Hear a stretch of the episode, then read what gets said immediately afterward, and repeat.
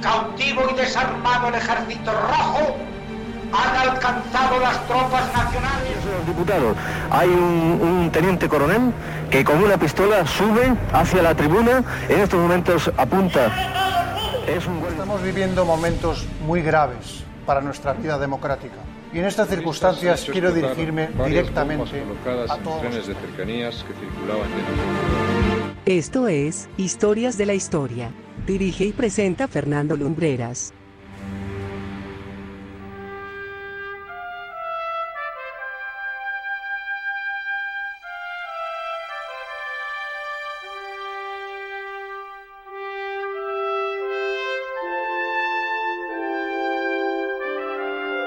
Muy buenas noches amigos y bienvenidos una semana más a Historias de la Historia en la sintonía de Viva Radio.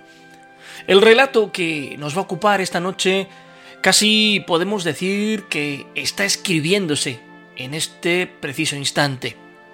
Otras veces viajamos en el tiempo y en el espacio y en cambio el programa de los próximos minutos nos va a llevar aquí mismo, a estos días que vivimos.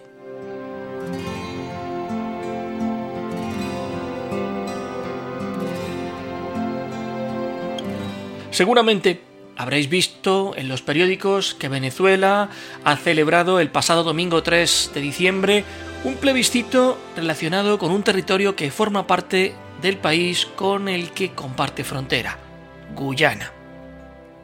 Pues bien, hoy nos proponemos contaros de dónde viene esta disputa con la intención de que seáis vosotros los que saquéis vuestras propias conclusiones acerca de quién tiene razón.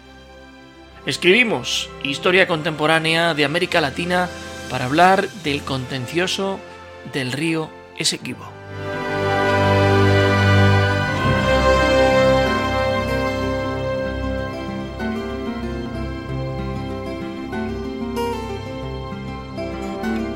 Año 1811.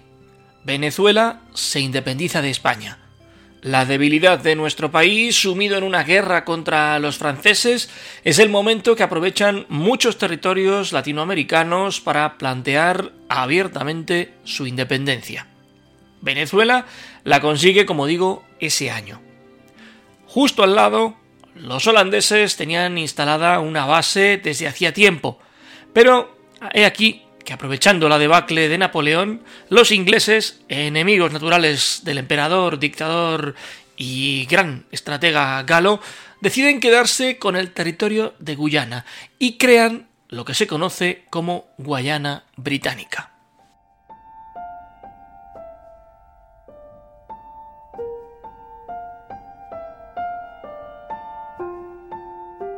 Venezuela establece entonces una frontera natural el río Esequibo.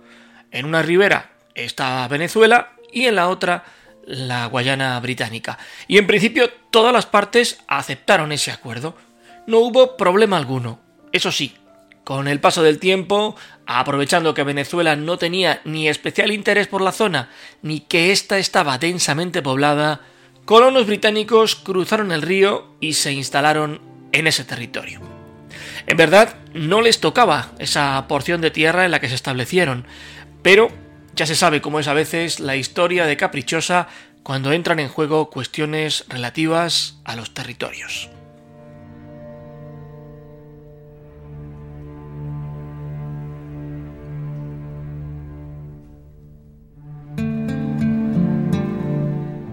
Por si todo eso fuera poco, Reino Unido dice que los términos de esa frontera del río Esequibo no son válidos, entre otras cosas porque las autoridades venezolanas no lo consensuaron con el territorio vecino.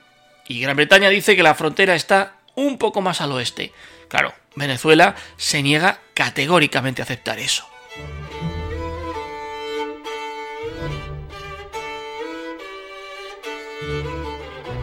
En mitad de esa disputa territorial entra un nuevo actor en la política internacional, Estados Unidos, que propone abiertamente un arbitraje internacional para saber cuál de los dos países tenía razón.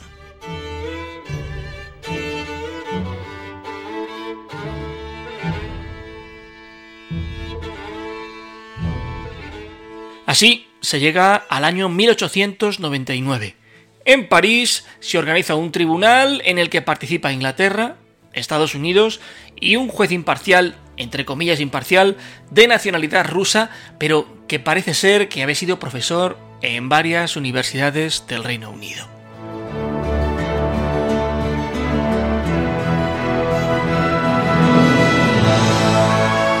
Bueno, pues la situación se puso rara porque Venezuela no fue invitada a asistir a ese tribunal, no tuvo ni siquiera oportunidad de participar. Fue el representante de Estados Unidos el que habló por el país suramericano.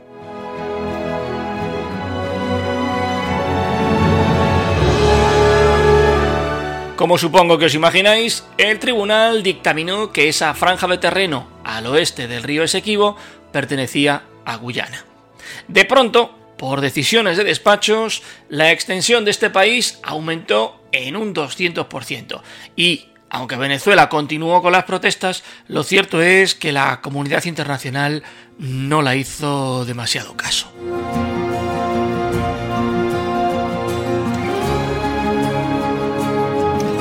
Y así nos plantamos en el año 1962.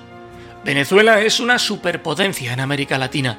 Sus pozos de petróleo la convirtieron en la Arabia de Sudamérica. Valiéndose del poder que tenía o del que podía tener en la escena política internacional, llevó el contencioso a las Naciones Unidas y aludían que el tribunal aquel, el de París, no fue ni justo ni imparcial. La respuesta de Naciones Unidas fue que lo revisarían en cualquier momento.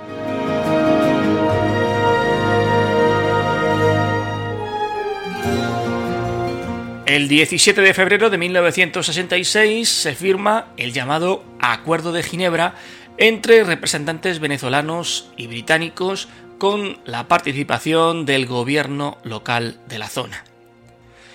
Ese mismo año, unos meses más tarde, Guyana consigue su independencia del Reino Unido y sí, abiertamente, sus políticos reconocen la existencia de un problema con Venezuela que más tarde o más temprano debía resolverse.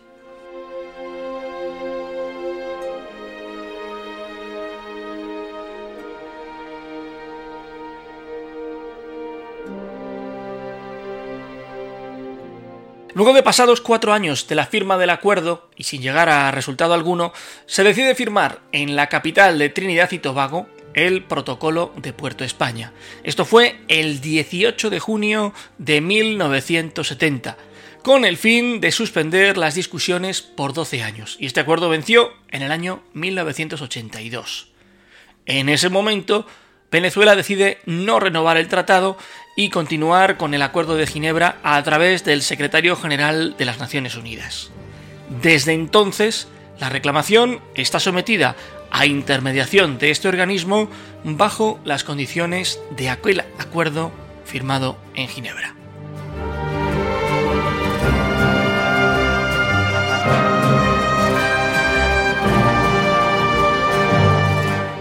Y así nos plantamos en el año 2018. La ONU encuentra el momento de revisar el contencioso entre Venezuela y Guyana, pero no da un dictamen claro.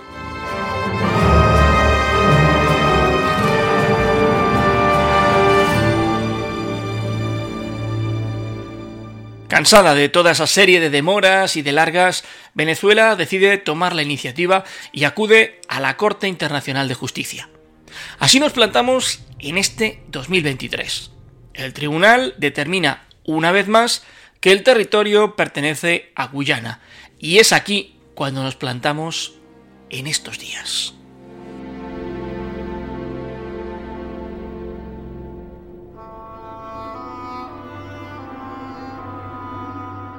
El gobierno de Nicolás Maduro decide plantear a la sociedad venezolana un referéndum que fue el que se disputó el pasado domingo. Dicha consulta electoral constaba de cinco puntos. El último es el más crítico. Se pregunta abiertamente a la ciudadanía si le gustaría a la población que se confeccionara un plan para que ese fragmento de territorio forme parte de Venezuela.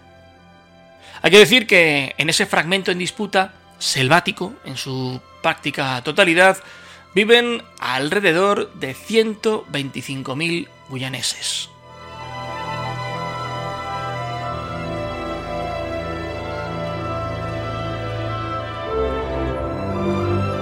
Del mismo modo, se da la circunstancia de que la zona ya fue, en 1969, escenario de alguna que otra escaramuza militar. Fue lo que se conoció como la rebelión de Rupununi, consistente en que un grupo de amerindios pidió abiertamente a Venezuela que crease un distrito especial al sur del río Esequibo. Las Fuerzas Armadas guyanesas repelieron ese intento de insurrección.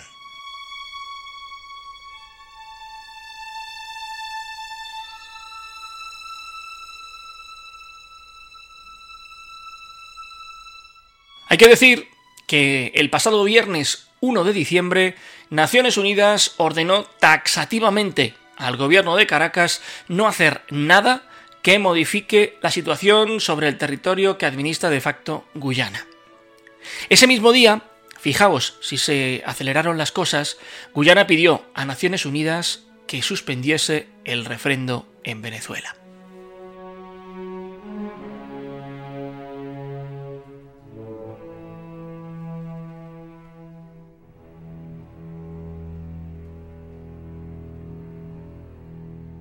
Expertos en política internacional han dicho que toda esta situación a la que ha llegado el gobierno venezolano obedece a que en el 2024 hay elecciones presidenciales y que Nicolás Maduro ve con preocupación el avance de la oposición, así que ha pasado a la acción abordando el tema nacionalista, que siempre suele dar buen resultado.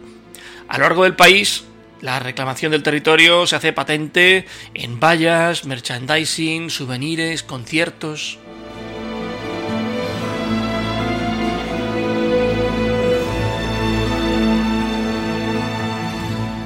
Al otro lado de la frontera, el presidente guyanés Irfan Ali ha sido mucho más directo en sus acciones.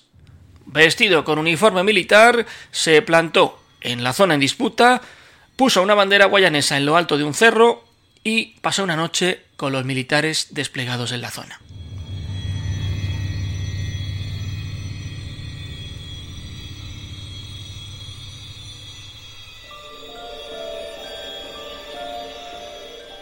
El referéndum se celebró y con la prudencia que debemos tener cuando de datos electorales en Venezuela se trata, ya que sabemos que no son paradigma de transparencia democrática, se nos ha dicho que votó cerca del 50% de la población convocada y que el resultado fue de un 95% de síes a las consultas del gobierno.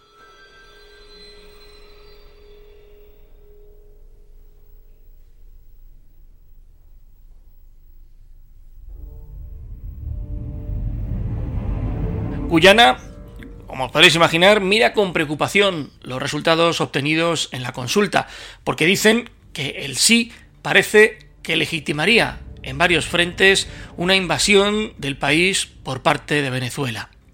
El territorio en sí, como os digo, es selvático en su práctica totalidad, pero en su subsuelo hay importantes reservas de minerales, desde oro, hierro, cobre, diamantes, pero lo que realmente resulta atractivo para los intereses venezolanos es lo que se encuentra en las costas, en, el mar.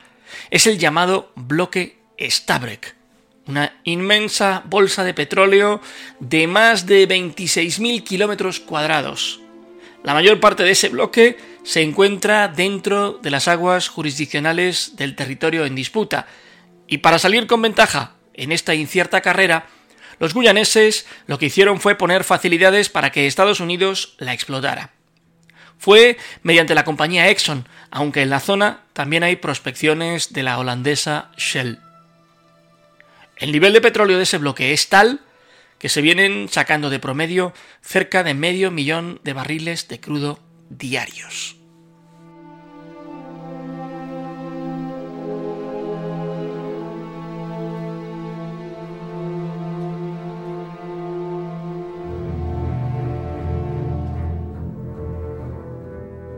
Claro, como podéis imaginar, el Producto Interior Bruto de Guyana ha subido en un año en más del 57%, mientras que el de Venezuela en 10 se ha contraído en un 67%, siendo la decimoquinta potencia económica de América Latina. Guyana no tardará entonces en convertirse en uno de los mayores productores de petróleo del continente americano, superando a otros países como México Brasil.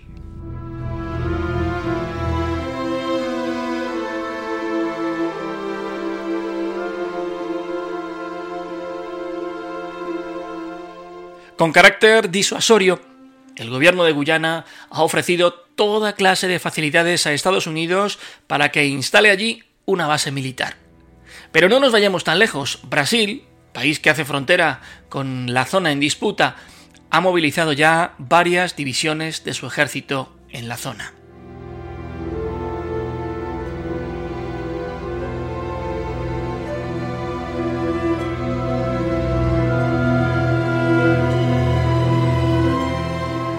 Pero demos más datos que os ayuden a ver todo esto en perspectiva. Trasladémonos a los años en que Hugo Chávez fue presidente de Venezuela.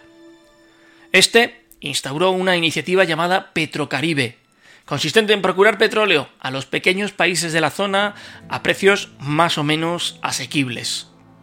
Ahora, con todo este descubrimiento de la franja Stabrek, el juego y sus reglas, como podréis comprobar, han cambiado considerablemente.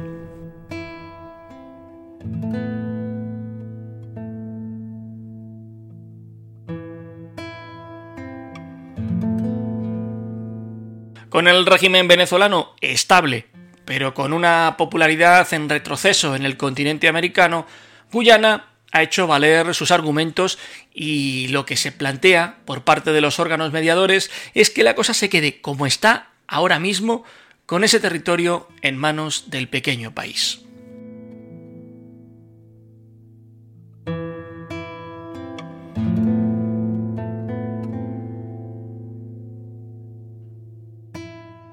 Quien dice que Venezuela está pagando hoy la dejadez del gobierno de Chávez con la controversia guyanesa en el tiempo en que Nicolás Maduro fue su canciller.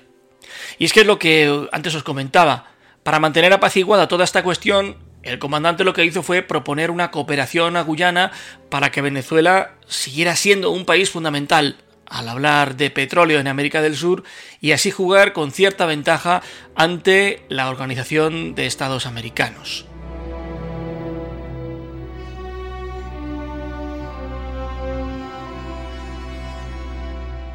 Guyana Esequiba nombre por el que se le conoce al territorio, tiene una extensión de 150.000 kilómetros cuadrados. Ni siquiera España explotó ni pobló este territorio nunca, pero perteneció a Venezuela hasta, como vengo contando, el siglo XIX.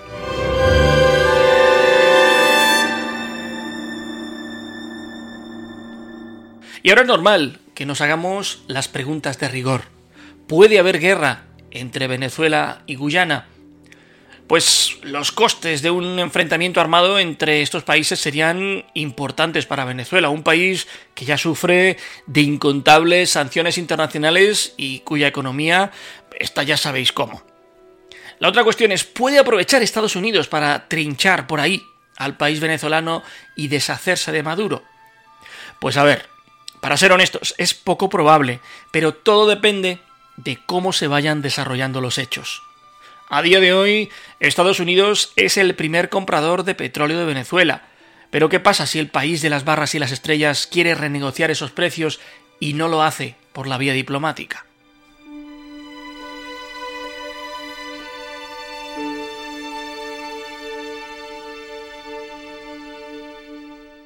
Lo que está claro es que Estados Unidos estará viendo cómo se desarrolla esta crisis, analizando que sus intereses en la zona queden perfectamente a salvo, lo cual no quiere decir que si la cosa se pone cuesta arriba apoyen bajo cuerda a Guyana, porque un enfrentamiento abierto contra Venezuela no les interesa en lo más mínimo, habida cuenta de que ello implicaría desplazamiento de hombres y un coste económico, y ya las arcas estadounidenses están concentradas en las ayudas a Ucrania y a Israel en sus respectivas contiendas.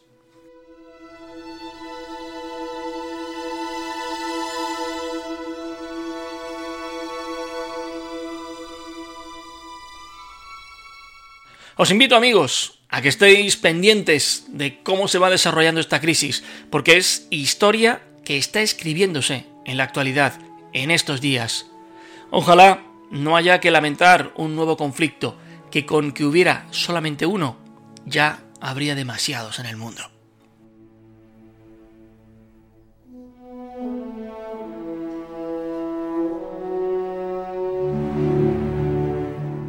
Así os hemos querido contar la crisis de Guyana Esequibo, con los datos que nos han conducido a donde nos encontramos hoy.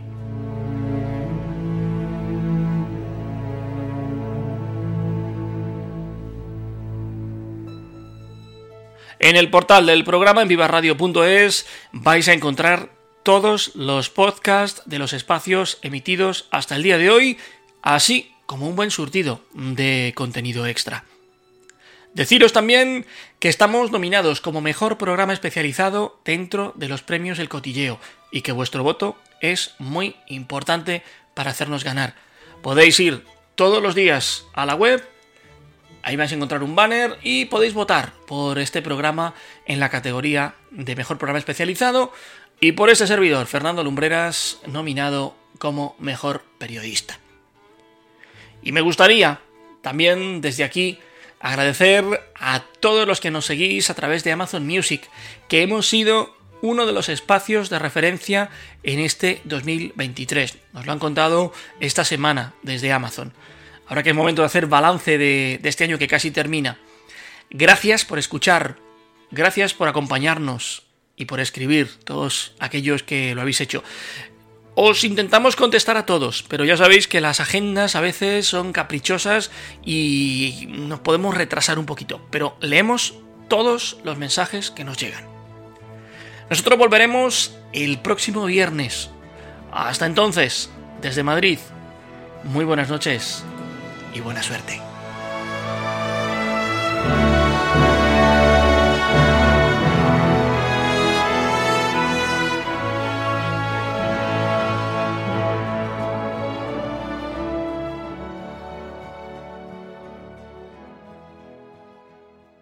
Viva Radio, tu radio de viva voz.